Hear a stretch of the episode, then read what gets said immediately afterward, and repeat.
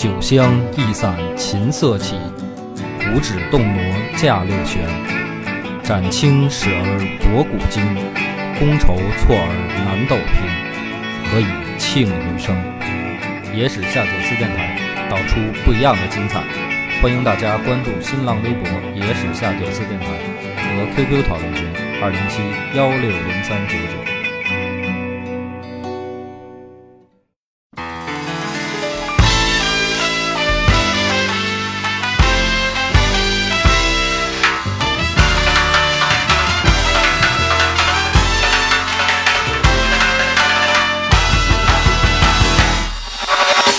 家好，欢迎收听《夜市下酒》，常规主播恶霸波。大飞、老番仔，彭越，豆豆豆豆，咱们聊了太多期光武中兴，然后也有群里面有朋友提了，说老絮叨这点事儿烦了，所以咱们这个插个咱们的老思路，王辽吉。王辽吉呢，我也琢磨了，也有人跟我说，也是群里面说你们能不能讲点儿这个国外的，别老讲中国这点事儿进口的。讲点进口的。啊。我这我这个事儿呢，我觉得没问题，对吧？但是呢，得先分从哪儿讲，琢磨来琢磨去呢，还是从咱们最开始讲鬼故事，然后讲点儿咱们近邻日本的，日本也产这玩意儿，受我国大唐影响，是吧？这靠谱。妖魔鬼怪、百鬼夜行。对，你看，第这一期呢，咱们讲一个这个其实名气挺大，这妖怪就是河童。你看，河童，你哎来，你大概有所了了有你知道的河童大概是一什么什么样的咒怨，形象，或者说你知道的什么故事？大概就是那谢顶小孩儿，就主要是拼厨艺的时候啊，啊大家都会拿这个厨艺去拼。你不光是日本啊，在福建啊这种沿海等地，就是说这一个海做海鲜的，你说的是河豚是吧？冒了，告诉给冒了，冒了，冒了，你歇会儿，歇会儿。鹏哥，鹏哥，你说说你对这个就是妖怪什么的，日本那边的河童大概听过吗？听过，其实这他妈是一个，就是感觉像虚构出来的，但啊实际上是在他妈的日本民间流传非常广泛一个真实的一些鬼神之这些东西。呃对对对，它是这么个思路。我大概简单一说呢，各位就明白了。因为这个玩意儿吧，近近就是很多动画什么的都有，动画片儿，日本动画片儿里边儿经常出现这种妖魔鬼怪的，像比如说什么《百鬼百鬼夜行》，还有比如说什么《滑头鬼之孙》，呃，这些动漫我比较喜欢嘛，好多都有这种形象。不是，那你得给我这个海鲜流，你给我讲河豚什么形象啊？到时你刚才说那个《百鬼夜行》，我操，那歌我还会弹呢。嗯我这其实也沉浸在那个河豚这儿。嗯，好吃，对吧？有毒对，吃完就得喝尿。嗯，你，喝过啊？我没喝过，我你我怎么知道一般的？不吃啊。听我吃之前听人说呀，吓得我不敢吃了。那这河豚是个什么样的形象？大概河豚啊，不是河童，让你带歪了都。就是日本里边有好多经典妖怪形象，比如说天狗对，你虽然你心目中的形象是什么样的？啊。就是第一个呢，我得先这么说，嗯，日本的这种妖怪形象，刚才我说的所谓的百鬼夜行是什么呢？你知道的我就就听我再废话一遍啊，就是说在晚上街道上有一百种鬼，不是一百只鬼，一百种鬼在大街上进行游行示威。就是排队买火车票的，哎，对，然后呢，这个老百姓呢，在民间有这种传说，这种百鬼的形象呢，是日本各地流传下来一些的，不管鬼故事也好，传说的一种集成。就是一指百鬼夜行，就知道肯定是指日本的这个妖怪圈儿。嗯，哎，流传出来好多形象呢，比如说天狗，然后这个河童、牛鬼，什么这些，包括九尾狐、伞哎那个伞，伞，什么这个风火轮儿，嗯。都是这个，其实它都是有一种朴素的对，就是一个是自然界，第二个是对物物品的这个嗯。就是原始的一种崇拜，嗯。不是也不叫崇拜，就是说这个东西其实也是传自于我国唐朝，唐朝的时候就流行这种很多的鬼故事，最发展到最鼎盛的时候，比如说啊，举一个简单例子，比如说骰子，在唐朝时候都有妖怪成精的故事，还有水银，嗯，对，这个有啊。这都有。就是说这些故事本来我也想放在《王僚集》里讲，但是后来我一想，还不如讲讲人家日本近邻的这个编得更更妖魔鬼怪。所以日本你可以发现，他这妖怪什么都能成精，雨伞、什么木屐、嗯，和尚嗯，这都是能成。动物就更别说了。只有他这抓鬼的，好像也跟这个中国似的，他们也有一个专门有一个小区别。中国呢，一般就是比如说道士、和尚，就是这种宗教人士好干这事儿。日本呢，就咱们这么说，啊就是钟馗，啊，对，那这个比较大家啊，都知是啊。道人物，，对，就是都是这种就是带点儿神仙气儿的人，他才能干这事儿。到了日本呢，有一个区别，就是除了比如说大的这个阴阳师安培晴明、什么卢屋道满这些人，他带点仙气儿啊，也和尚也也抓。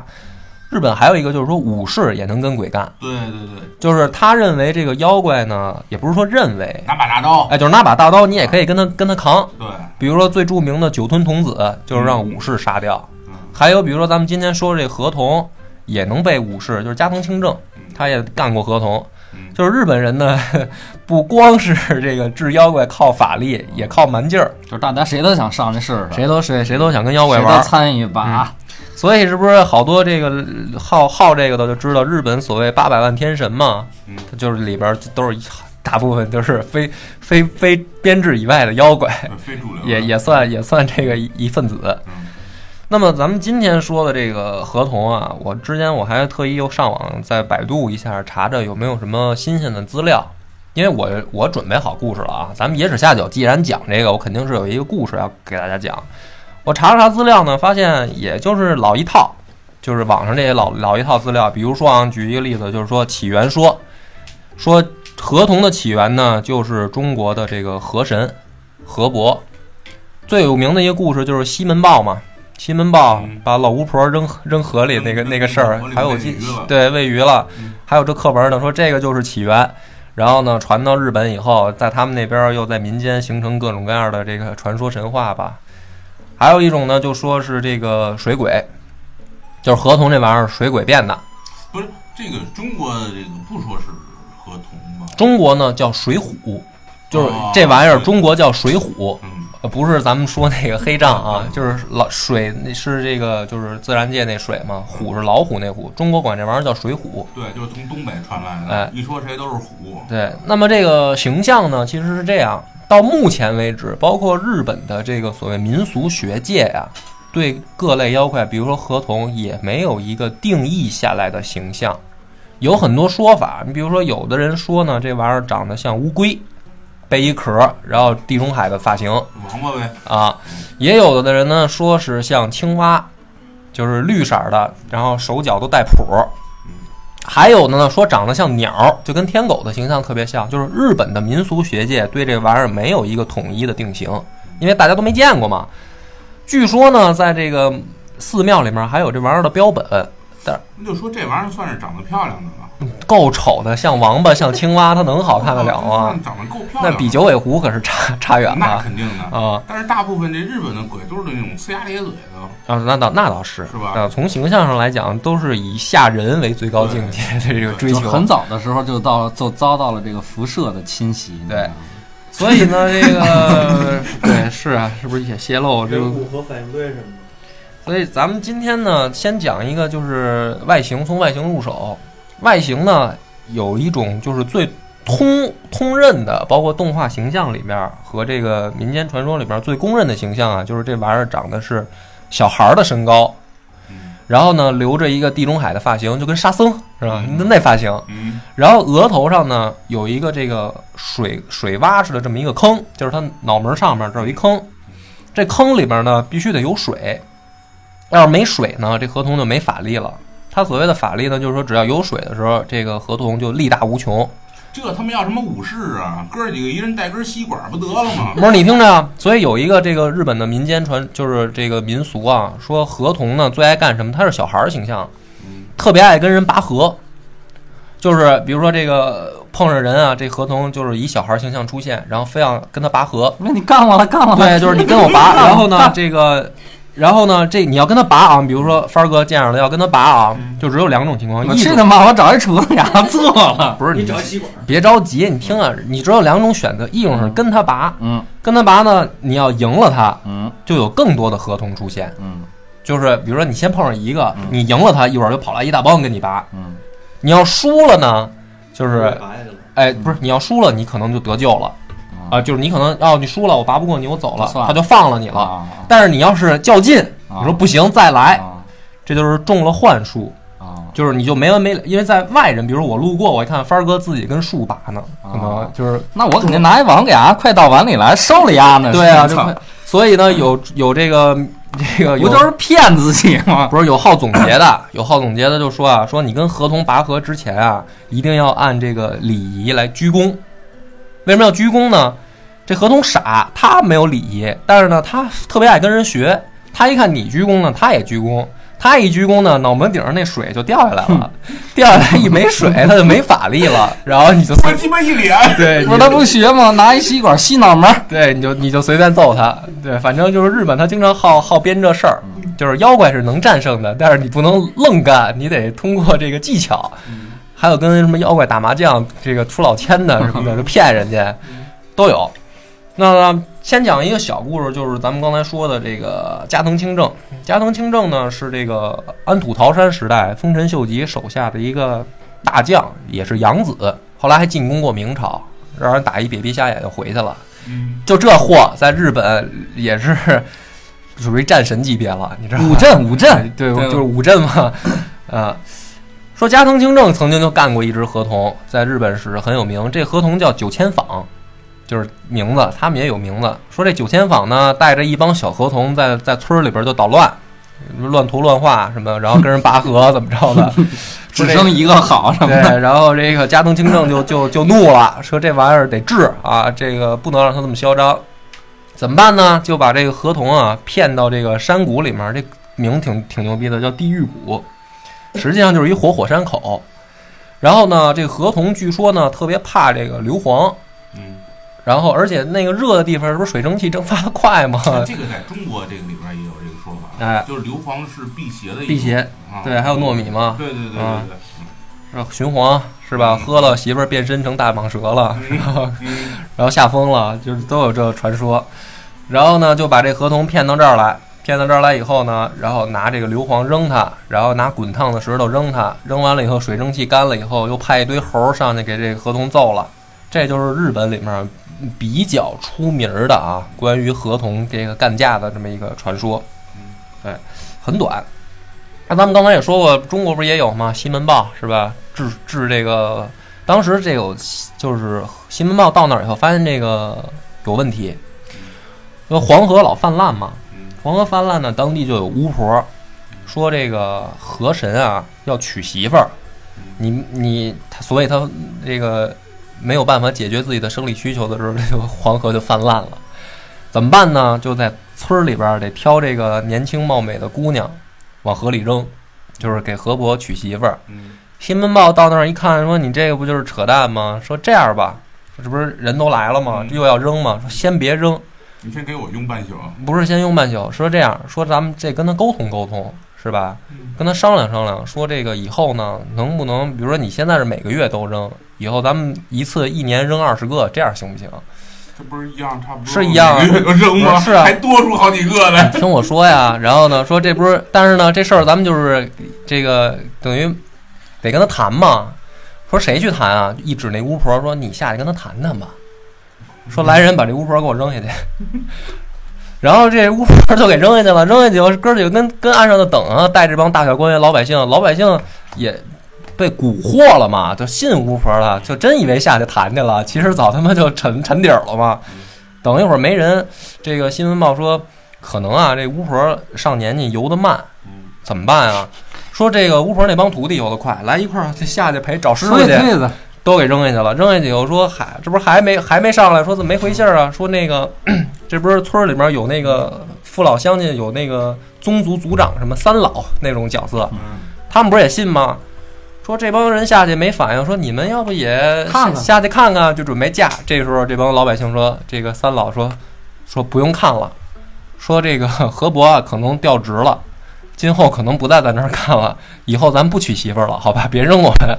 终于明白了，就是把这河伯给治了嘛。实际上就是民间传说，这新闻报等于就破封建迷信嘛。有这两个小故事。那咱们野史下酒讲到这儿呢，就是为了不落俗套，咱们就讲点儿这个别人不知道的故事了，该 讲点野的，讲点儿讲点儿稀的了。哎，对，还有一个事儿，说形象啊，刚才不是讲一半儿吗？这不是上半身介绍完了吗？还有下半身的。啊，说这个合同呢，一般有三个肛门，我文言一点儿，俗称菊花。干嘛用呢？为什么有仨呢？说在底下这是这个喷水、喷气这个加速用的。对快艇是吗？对对对三个缸，对，三三缸的。三点零 T，啊啊，这反正尾气肯定也超标，反正。好，那咱们就讲咱们野史下酒的故事。这个故事呢，取材于一个日本的鬼才的小说家，叫这个芥川龙之介。这个是在呃民国时期特别出名的，就是咱们伟大的文豪鲁迅先生就翻译过他的文章，只不过在国内呢知道的人比较少。这哥们儿写过一个文章特别出名啊，就是《罗生门》。啊，罗生门知道吧？哎就是他写的。这哥们儿呢，这个写过一个就是专门关于河童的这么一个小说。今儿咱们就讲讲这故事，挺有意思的。为了代入感强一点呢，我先大概简单介绍一下这个主人公啊，是一个精神病，没有名字，在小说里边没有记载名字，所以呢，咱们就暂且称他为帆儿哥。这个这样，为了代入感更强一些，又一个平克·弗洛伊德诞生了。哎，就是说呢，有一天啊，这个作者啊就到这个精神病院，精神病院，然后就听说这儿有一奇人叫帆儿，经常给人讲故事。讲什么故事呢？啊，说这个帆儿就讲说自己啊曾经有一段传奇的经历，什么经历呢？就是游历过这个河童国，或者叫水浒国。咱们在这个故事里面就叫河童国，就是河童有一国家，嗯，在这个非常隐秘的桃花源里面，一般人去不了，全都是个儿不高，全都是河童。大脑袋，哎，脑袋上有有有水，对，一鞠躬就完蛋啊！说帆儿哥说他去过，结果后来这个就精神病院了嘛，能不精神病吗？然后一进去就鞠躬，一进去就鞠躬，对搁谁谁神经病了？作者呢就去了，就说想听他说说这故事，就去了见他。结果帆儿哥挺有礼貌，见见面先鞠躬，对，鞠完躬侠鞠完躬以后就开始讲故事，说当年呢有一次啊爬山的时候，爬着爬着吧就迷路了，迷路的时候呢一回头就看见生平第一次见着树上趴着一个河童，也看他呢。这玩意儿妖怪啊，就是一看都是一惊，一惊以后就开始追，嗯就是我非得逮着他，那时候还不会鞠躬呢。对，我非得逮着他回去，我得做做研究。嗯一追一跑，俩人就等于往山的这深处啊就去了。去了以后呢，这个在一个洞里面，这河童呲儿就钻这洞里了。帆儿哥呢也跟着就往里钻，钻进去以后，没想到这洞特别深，直接就就摔晕了。摔晕了以后，醒来的时候啊，发现不对了，不是在这山里面了，是在一个这个 country 哎，在一个 country 里了。嗯这个 country 里呢，一睁眼看见一个就是河童，戴着眼镜儿，然后呢，这个拿着听诊器，正听帆儿哥这心脏还跳不跳呢。然后呢，说什么也听不懂。这个河童还有自己的语言，这哥们儿就特别奇怪啊。然后等于一来二去，时间一长，因为他养伤嘛，就是摔伤了嘛，养伤才知道自己到了一个河童的国家了。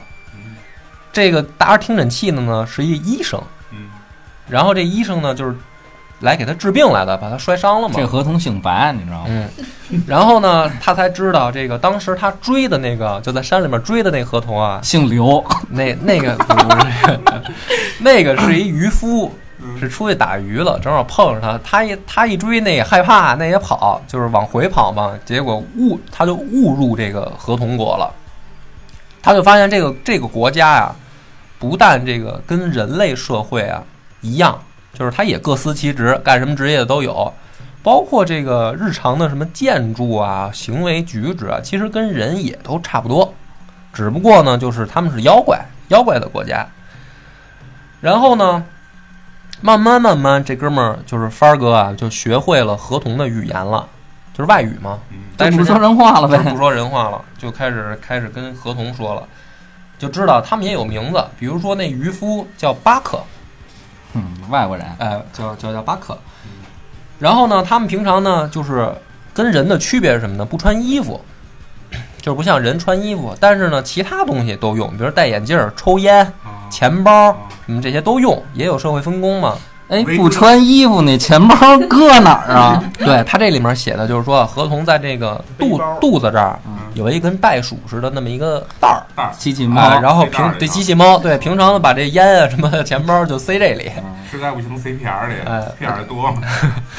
那太脏了，怎么用啊？那还抽烟呢还得，嗯，然后呢，时间一长啊，发现不光是这个不穿衣服的区别，有一个特别重大的区别，就是他住了一段时间，学会语言能交流了以后，发现有一重大区别，什么区别呢？人类啊，当做正经的事儿，就比如说咱们特别认为正正确的事儿，嗯。比如说这个正义、勇敢、善良这些事儿，咱们认为好的东西，合同就觉得特可笑。然后人类觉得特可笑的事儿，合同觉得特正经，就是跟人类社会有一个这个本质上的区别，就是脑子这个思维方式啊不太一样，很对帆儿哥的胃口，你知道吧？嗯比如说呢，帆儿哥很开心。比如说啊，这个咱们举一个例子，计划生育，嗯哎，这个人类呢就觉得，因为你你想日本嘛，岛国，它也某一时期啊控制人口，啊，当然现在不是那么回事儿了。这事儿你说人类觉得特别正经吧？因为你人口如果快速增长，你的这个物质资源匹配不上，包括咱们国家也也有计划生育的时候嘛。现在虽然慢慢放开二胎政策了现在也在叫计划生育，对不是没有了。对，也有。但是这事儿呢，在合同这个国家里边就觉得特别扯淡，特别可笑，就是跟人类的思维正好相反。而且呢，他曾经亲自啊，帆儿哥就去过一个这个等于接生的这个地方，就看人家怎么生孩子，发现了特别奇怪的一幕。甩子儿，不是不是不是甩子儿，也是正常生啊，生一个。生孩子的时候啊，这个公合同或者说叫做父亲啊，在这个马上要生的那一刻啊，就对着这个母亲的下体就问，说什么呢？说你好好考虑一下，愿不愿意来到这个世界上？就问这个即将出生的孩子，嗯，这不是神经病吗？在人类看来，对吧？然后呢，最神奇的是，这孩子会在里面回答。然后这哥们儿帆儿哥就看见这个，当时他看到呢，这个孩子就回答说：“我不想来，说因为我爹有精神病，遗传给我，我受不了，所以我不想来到这个世界上，将来我也是神经病。”然后这孩子一回答这个这个这这么一回答，马上那边医生就拿一大管子噗的往里一杵，然后就开始堕胎。等会儿啊，这里有个问题啊，你说。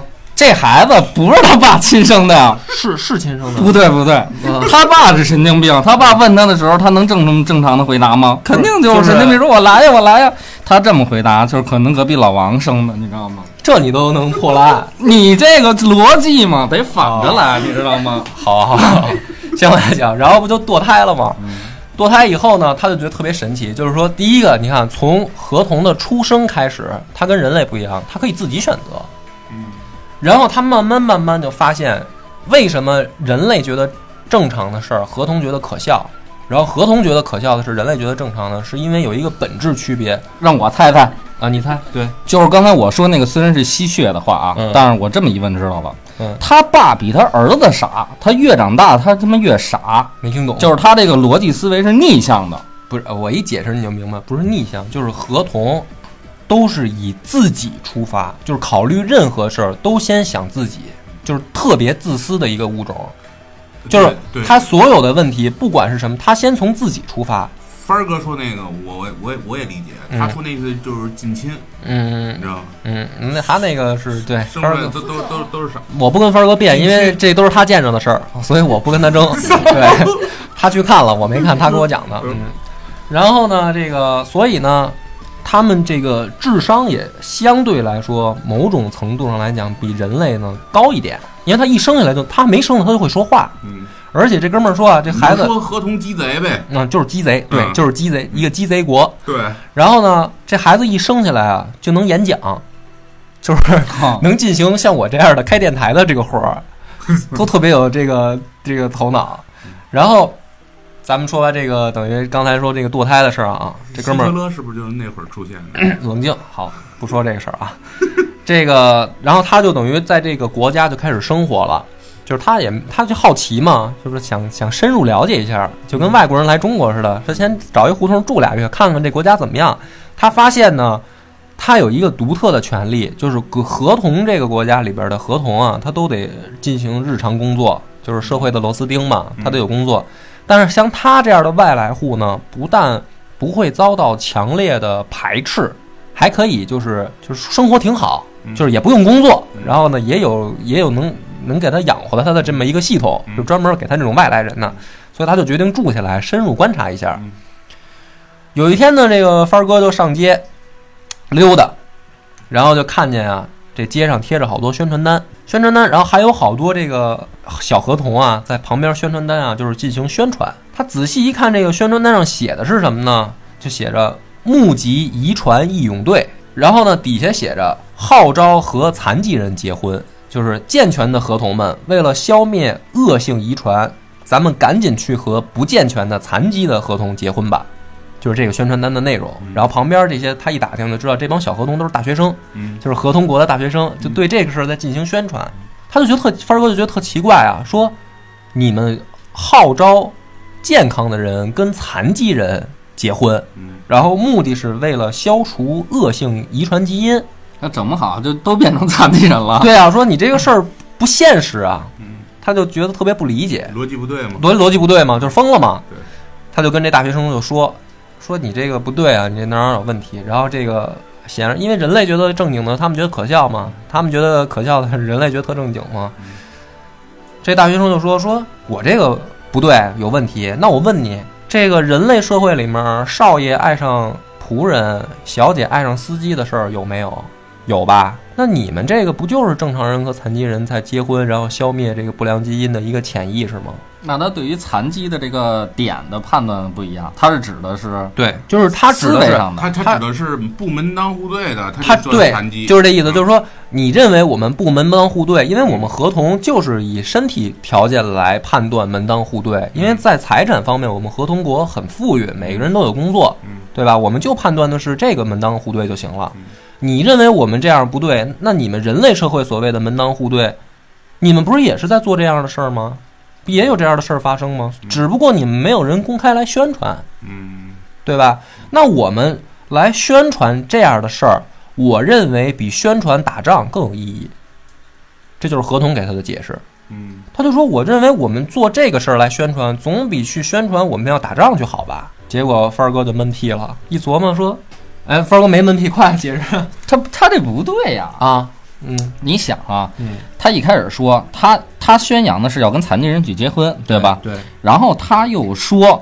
这个你们人类不是也在时常干这种事儿吗？对只不过是不宣扬吗？跟部门当，但是这里有一个问题呀、嗯这合同是非常自私的，他为什么干这种事儿呢？所以要有人来宣传啊。哦，就是他们，他们就是为什么要宣传？因为好多人可能不愿意干这事儿，所以他来这个募集嘛。那就是说宣传的这帮人还不是自私的，他们是大学生啊，就是大学生就爱干这种事。所以说这个理想主义哦不自私的人，反而在他那里是不好的，不受人尊敬的。不是不是你这个，咱们慢慢往后讲。嗯这个国家还不有因为太混乱了，它特别跟混乱人类对，就是跟人类不一样嘛，所以这个国家还有好多事儿，咱们先接着往下听啊。所以这个当时呢，这个这事儿呢，就一看这样，他也没办法反驳人家。后来呢，他在这个国家就认识了好多朋友，其中有一个呢是一个合同诗人，这诗人叫托克，平常的这个兴趣爱好就是抽烟和泡妞。嗯，他不是诗人吗？诗人不就这爱好吗？你看李白，李白，李白不就是喝酒泡妞吗？曲水流觞，对曲水流觞。对啊，差不多嘛。然后呢，他跟这诗人聊天呢，就可以聊一些比较深入的问题了，因为诗人都比较有思想嘛。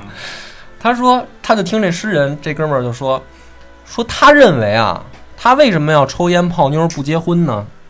他就觉得合同国的这个制度，父母儿女、夫妇、兄弟姐妹生活在一起啊，这件事儿是特别荒唐的，特别可笑的。说这些人住在一起就以相互折磨为唯一乐趣，说家族的这个制度根本就是一个荒唐到极点的这么一个残留下来的，哼可以说要被淘汰的制度。然后这事儿你看跟人类社会也一样嘛，对吧？咱们其实在这个大家庭里面，嗯原来啊，现在慢慢也那什么，原来不也是大家族嘛？大家都住在一块儿，就是老舍有四世同堂，不就是说的这事儿吗？嗯，他认为特可笑，他认为特荒唐。然后帆哥呢，很毫无意外的就又反驳他说：“为什么你觉得这个事儿特别荒唐呢？为什么这事儿你觉得可笑呢？”这个合同给他一个解释，说一个天才如果为了一百个庸碌之辈而牺牲自己的才华，这事儿难道不可笑吗？就说如果你在一个大家庭里生活，肯定是这样，这个家庭里面壮年的人是出去产生这个价值的，但是这个壮年的人在一个家庭里面，他要比如抚养老人，要教育下一代，这都是这都是一个等于用合同的话说拖累。说你有这些拖累的话，一个天才就可能被磨灭了他的才才华。这是好合同，对他不是自私嘛？合同不就是自私吗所以？好嘛，对，所以他不他就抽烟泡妞嘛。劳模他是然后帆儿哥当时就问他说：“那你认为你不想过这种生活，你自己定位你是什么什么什么角色？”这合同说：“我是一只超合同，就是用咱们的话说，我是一个超人，我就不落俗套。”他有没有没法反驳了？说他说的好像也有，虽然扯淡啊，但是好像也有道理。哪儿有道理啊？不是你你，哎这是一个 就是说他那肛门不光能在水里喷发射，也能喷上天，你知道吗？不是你如果从自私的角度去代入，他是怪物啊，嗯对吧？如果从他他的角度代入，他自自己自圆其说呀，嗯，就是你没办法以反驳他了嗯，因为你认为正常的事，他认为可笑。所以说这时候还没封，对，还没封啊，你接着听啊。然后呢，他就跟这个诗人啊，开始去这个一个他们的社交圈儿，就是俱乐部啊什么的这种社交场所，就是开始混了。然后发现呢，这个社交圈里面，他们也分小圈子，比如说吧，这个搞艺术的就去一拨人，在一个圈儿里一个俱乐部里混，然后比如说做生意的，也自己有一个圈儿。然后他去的呢，正好去的那天是一个这个搞艺术的一帮人的一个俱乐部。进去以后，他看见有一个这个正跟上面表演呢，这个合一合同站在那个酒吧那个吧桌上，就说：“今天我给大家表演一节目，穿衣舞，不是，我给大家表演一节目，喝酒。说这个，嗯，说我给大家表演这个，我要一口气喝六十瓶儿。然后大家都看啊，底下一帮傻合同说：好好好好，鼓掌鼓掌，来来看。然后就看这哥们儿喝，然后喝到这个第六十瓶儿的时候，然后这个合同死了，就是喝死了。我操！这这再聊下去，我可能这世界观都被改变了，要疯了是吧？就是一不是他他们都是自自认为是超人啊，啊你记得？然后他们认为这个事儿特别正经，啊你知道吗？就是你认为可笑的事儿，他们认为特别正经给他颁奖，啊。然后呢，这个在俱乐部里边，他们就接着聊，说这个看来你们这个国度里面也有所谓的这个恋爱和这个结婚啊。说那你们这个恋爱是怎么玩的？就是你们合同之间是怎么进行这个勾搭的？他感兴趣啊，帆哥不是就对这事儿感兴趣吗？说你给我讲讲。然后这托克呢就跟他说说我们这儿的确有恋爱，但是呢，所有的都是女追男，就是所有的恋爱都是女追男，而且呢，不是像咱人类社会这样什么发微信啊、眉来眼去、勾勾搭搭啊。说我们这儿女追男就是真的是追，在街上追，然后一把摁住，然后进行一些肢体上的交流，这个就归我了。说我们这儿都是这么谈恋爱。母系氏族社会，对，就是摁住，别跑，小 Z，堵他。而且说这个追的时候呢，不但这个女孩儿，就是说女合同去追，这个女合同的全家老少一起上阵，对他进行围追堵截，就是堵这男的吹。牛逼，你想跑，能让你跑了？对，跑不了，绝对给你摁这儿。呃，也有例外的，说极少数例外是什么情况呢？就给我引进来那个，不是跑出去了吗？对，就是 极少数例外是这样，你表面上看好像是一个男的在追，在街上追一个女的，但是你细一打听，肯定是这个女的勾引他，就是肯定是这女合同勾引他来的，然后迷的这个男的五迷三道，然后反追，就是欲擒故纵，嗯，就是根儿上还是女追男。其实说有一回他就碰上了，碰上一什么呀？说看一个这个大街上啊，一个特别瘦小的小屌丝合同，然后再追一个女的女合同。这女合同一边跑呢，一边还这个往后抛媚眼儿 啊，然后说别闹什么的，讨厌的前面跑，那个在后边追。然后呢，说跑着跑着吧，突然前面出现一个五大三粗的一个大壮，一男合同嗯，特壮。然后突然这女的就喊：“救命啊！杀人了！救命啊！杀人了！”然后呢，那五大三粗的上来一把就把那小合同摁住，给掐死了。然后这个女的马上就过来说：“哎呀，英雄，你救了我什么的。”然后就把那男的给拿下了。说这个就是那极少数的例外情况，但是呢，根儿上也是这女的在勾引他。嗯，这哥们儿又就是帆哥当时又闷屁了，说啊还可以这么玩儿啊，这个事儿说已经开始病了，呃已经开始一个接着往下讲。然后呢，他这个了解完了这个文化圈，了解完了这个等于恋爱呢，然后就开始接触了又一类朋友。这个朋友呢是一个资本家，叫嘎尔，就是反正都是青蛙的发音，什么查克托克嘎尔，都是这都是这声儿。好吧，好吧，啊。然后呢，这个嘎尔呢跟他一聊，发现这个真有钱，在合同国。这哥们儿做什么生意呢？做玻璃的，就是卖玻璃，自己有工厂，嗯在合同国里面特别有钱。他就问他说：“你们这儿怎么就，就是你怎么能这么有钱啊？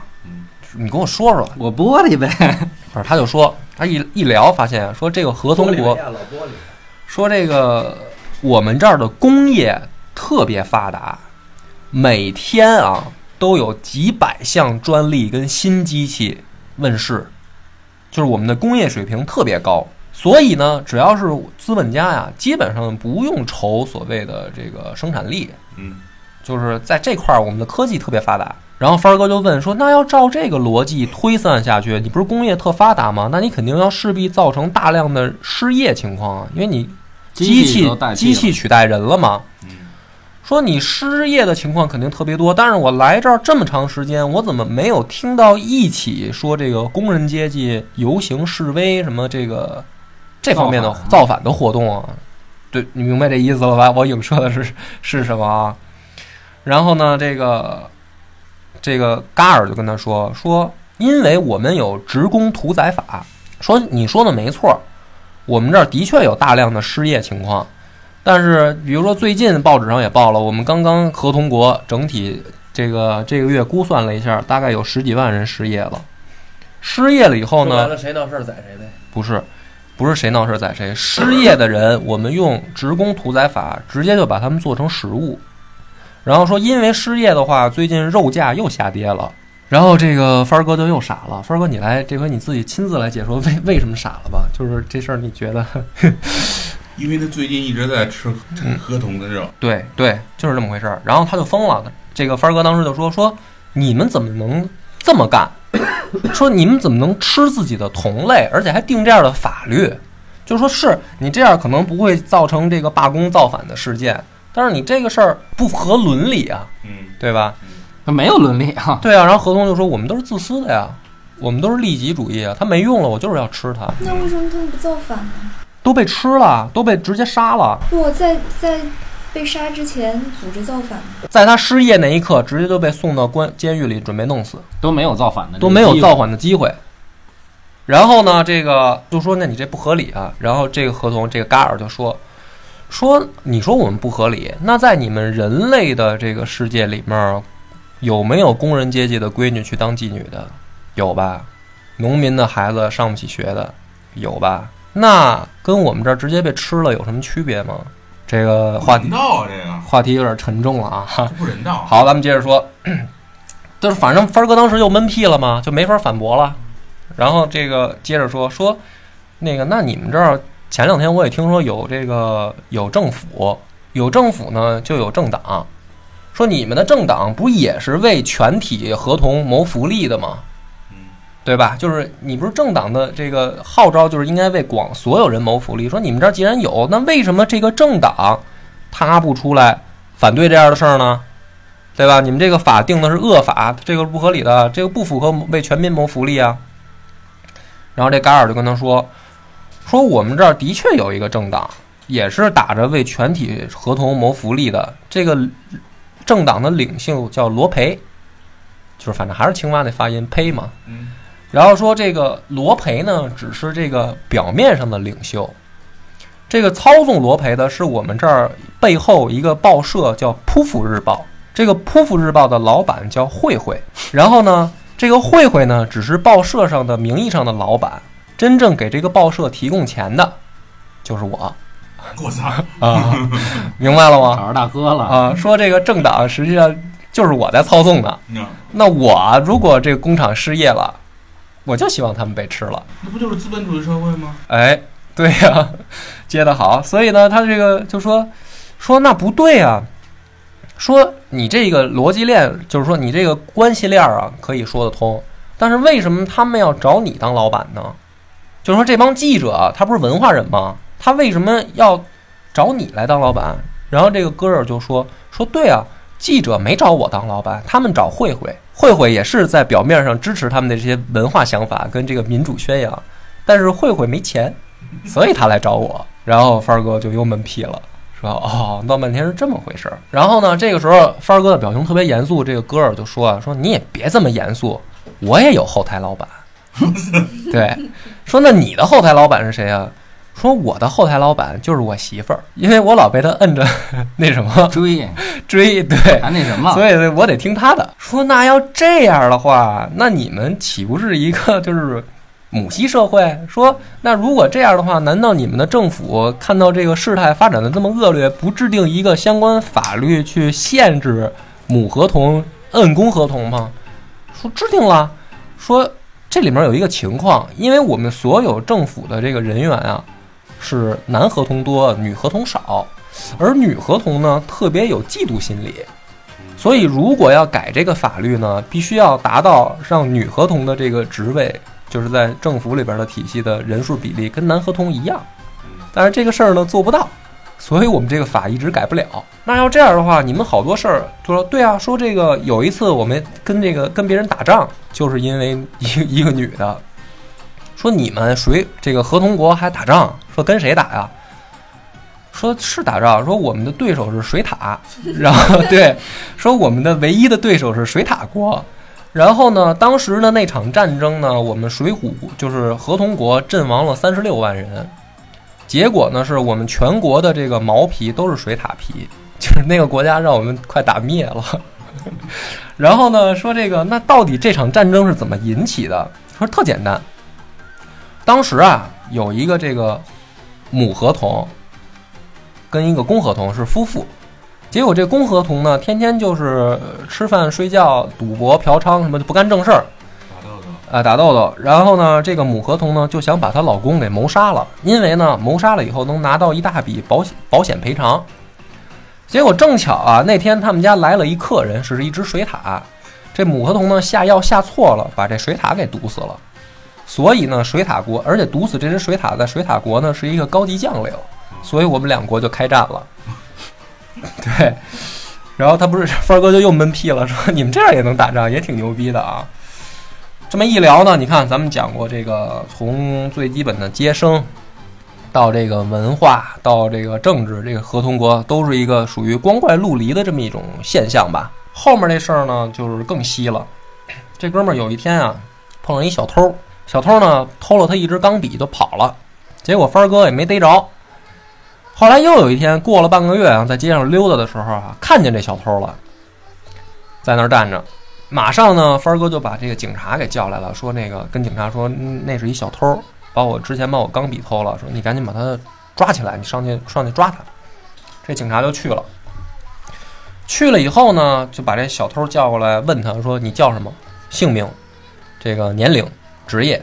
然后小小偷说我我叫什么，比如说我我叫咔嚓吧，然后这个多大了，我干什么的。然后说刚才那个那边那边那位先生说你偷了他一支钢笔，你偷了吗？小偷说偷了。然后这警察说你拿这钢笔干什么去？小偷说嗯，我拿回去哄孩子，孩子没有玩具，我哄孩子用了。说孩子呢？小偷说孩子前两天死了。然后说有死亡证明吗？说有，拿出来一看，警察一看死亡证明，确实是真的。说哦，辛苦了，走吧。然后小偷就走了。然后帆儿哥就傻逼了，说：“你怎么给他放了？他不是都认承认他偷了吗？”然后这警察说：“他没犯法呀。”说：“那偷窃难道不犯法吗？”说：“那你请回去查我们合同国刑法第一千二百八十五条，上面有详细的记载，我就不给你解释了。帆儿哥就赶紧回去找他那个那个朋友，嗯然后那个找了一法官，嗯就问他说：“你们国家的刑法第一千二百八十五条到底是什么呀？你给我念念，我看看听听，到底为什么他没犯法？”然后这个朋友就跟他说，就给他念，这条法律是这么写的：不论犯有任何罪行，促使其犯罪之因素一经消灭后，即不得处犯犯罪者。他就给他解释说，刚才你碰上那事儿，那小偷不是偷你东西了吗？他承认他偷了，偷了不是干嘛？不是哄孩子吗？孩子不是死了吗？犯罪之这个促使其犯罪的因素一经消灭后，即不得处分犯罪者。就是孩子死了，所以他没犯罪，跟他没关系了。跟他没关系了。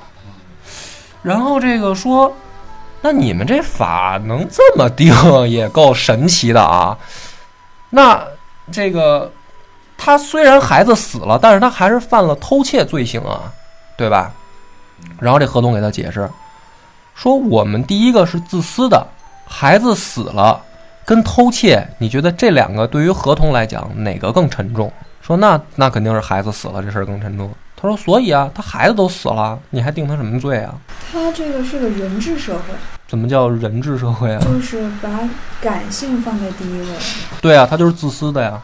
然后他定的法律也都是自私的，但是自私的同时，他又考虑到相关的这个个人的自，就是他首先就是比如说我们说吧，我们有生存的权利，我们有公平的权利，我们有比如说工作的权利，这是我们人类认为正常的。合同的说，我们有自私的权利，我们要保障每一个合同公民的自私权利，明白这逻辑了吗？然后范儿哥又接着问说：“那要这样的话，你们国家有没有死刑啊？”说有，确实有死刑，不过近年啊很少执行了。说那你们怎么执行死刑啊？我听听。说很简单，你只要把罪名用书信的方式通知犯人，他就死了。说为什么呀？说因为我们合同的神经系统太敏锐了。那水水管里就没水了。对，说只要他知道自己犯罪了，确定要死了，他过一段时间就死了，就不用你执行。说你这样执行死刑也行。然后这哥们儿接着说说对啊，说后来这个谋杀也用这招儿。就比如说吧，我想谋杀谁，我就直接寄一份这个通知书，说你犯罪了，过两天那哥们儿就死了。这就就是一帮精神病嘛。你妈不想杀谁杀谁吗？对啊，然后这个帆儿哥在这个国家属于就越住越乱嘛，就是觉得越来越不可理解。后来大哥这时候信息量比较大，对啊，就是就是基本上已经吐了吗已经半疯了吗？然后就回来就跟我聊这些事儿，我就跟我讲嘛，说后来终于有一天呀、帆儿哥要探求到宗教的层面了，就是到这个合同国就问他们说你那你们这个国家到底信仰什么呀？你们的宗教都有什么呀？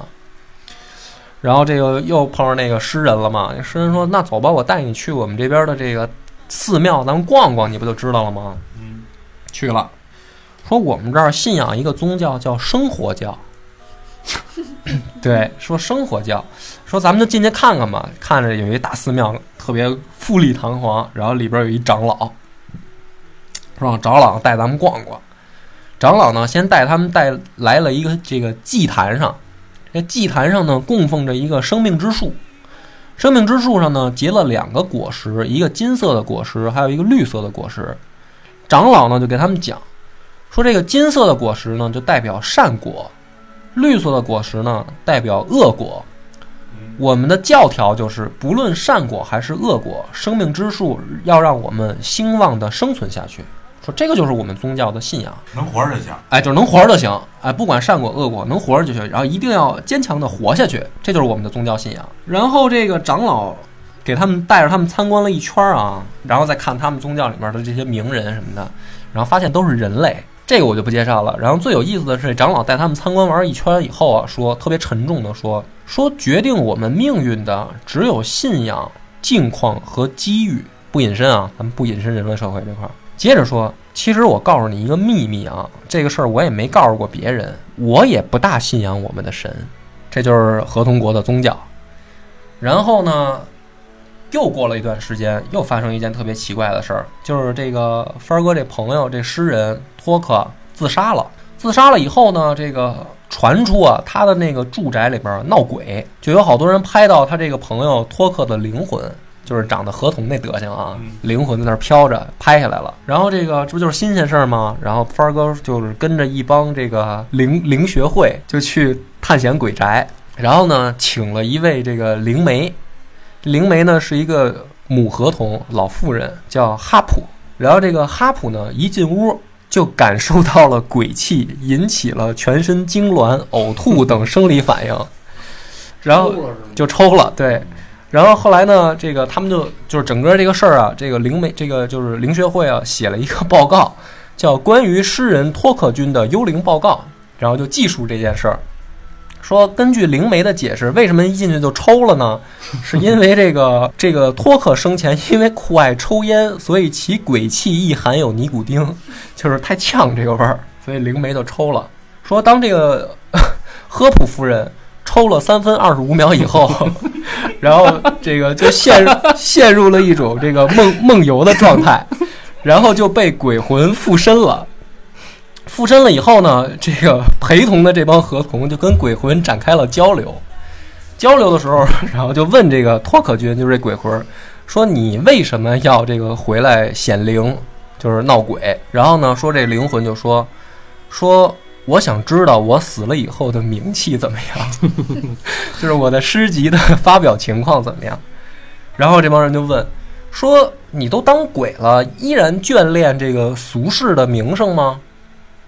然后这个鬼魂说：“别的鬼我不知道，反正我挺眷恋的，我挺在乎，我特想知道。”然后他们就接着问，说：“那鬼魂的生活是什么样的？”然后这个鬼魂说：“跟正常人没什么区别，就是跟活着的人没什么区别。我们这边这个鬼的世界也这样。”然后说：“那你后悔自杀吗？”鬼说：“不后悔。”说：“我在这边啊，过腻了以后我还可以复活。”然后说：“那这个对啊，说。”那复活容易做到吗？然后这个鬼说了一个反问的句，说：“自杀容易做到吗？”最后呢，这个结论啊，这帮这个 灵学会的，就是说，根据我们这个在场的所有目击者表示，这番交谈是千真万确发生了的。然后事后呢，这个灵媒科普夫人已经按照女演员的日薪标准给支付了这个相应的这个款项，这件事儿报告就结束了。后来，帆儿哥在这个合同国住了，这等于一溜够嘛，也发现这个地儿的确是精神都不太正常，就有点思念故乡了。这个就是想回到人类社会了，就开始四处打听，说我怎么才能离开你这儿啊？打听到了，说在我们这个边界呀，生活着一个这个隐士，也是一老合同，长得呢跟小孩儿一样。说你去问他，他可能知道怎么出去。帆哥就去了，就到这个边界就开始找，找来找去呢，没找着老头儿，就找着一小孩儿，一小合同。上去一问，嗯，说这个说附近有一个隐士，一老头儿，怎么呢？怎么怎么着的啊？说这个说你见过吗？这小孩说，我就是那老头儿。说不是吧？说哥们儿，说我这个打听了，这个老头儿大概也得这个六十来岁的模样，你怎么这么小啊？这个小合同说，说我呀有一种病。跟其他合同不一样，说我生下来的时候长得就是六十多岁的样儿了，但是呢，我越活越年轻，就是人家是慢慢变老，我是慢慢变年轻了，所以呢，我生下的时候大概是六十多岁吧，然后我又活了六十多年，现在其实我要是按照这个这个身体身体机能来讲，我应该是一百二十多岁了，但是我长得是一小孩的样儿，就是我越活越年轻，然后呢，我也没什么追求。我就喜欢在这个边界上钓钓鱼什么的，然后这个帆儿哥就说：“那要这么说的话，看来你比其他的合同过得幸福啊，你这生活。”然后这小小孩儿或者说这老老合同就说：“说可能是吧，说我年轻的时候是苍老的，到老了以后又年轻了，所以我不像其他的合同那样，老合同那样的欲望就枯竭了。”也不像其他的年轻的合同那样沉湎于这个酒色，反正我的生活呢，既不算幸福，但起码是安宁的。说那怎么离开这儿啊？你告诉告诉我。这这个小合同就把这个屋子上面一动，一拽，天花板就掉了。说你从这儿往上爬，你就出去了，就能走，哎，就离开我们这国家了。帆儿哥就往上爬，果然就离开合同国了，回到正常的这个人类社会，跑这儿录音来了啊。然后呢，离开以后啊，帆儿哥有一次跟我聊天的时候说不适应，说我对这个人类的皮肤气味我感到恶心，就是合同不穿衣服嘛，然后老洗澡嘛，跟水里泡着，说我对人类的气味反而不适应。而且我见惯了这个河童的长相，因为没鼻子，长得跟王八一样嘛。你想想，还地中海那样不好看吗？说我见惯河童那样，我反而觉得人长得挺可怕的。而且我现在说话不自觉的还老带出来一两句这个河童语。后来过了一年呢，这个帆儿哥的这个生活状态呢，也在人类社会也不太如意，就想返回河童国。结果在返回的途中就被人人类给擒了，然后就送到精神病院了。就是你也知道，这精神状态肯定是不太正常哈。帆儿哥进了精神病院以后呢，还试图逃跑，反正多次逃跑以后也失败了。结果有一天啊，突然帆儿哥在病房里面待着待着没事儿的时候啊，看见门口来了一只河童，夜深人静啊，来了河童，就是他那渔夫朋友。还说你怎么来了？说我想你了，对，说咱们老没见了，我想你了。说那个你怎么来的？说我你我就顺着那个水管儿，就是下水道，就爬上来了。说我们都是不在河里走吗？说这挺好找的。说兄弟，你在这过怎么样啊？你这是哪儿啊？我说我这是精神病院。对，说你怎么了？你什么毛病啊？帆哥说这个根据医生的诊断，非给我定性为我这叫早发性痴呆症。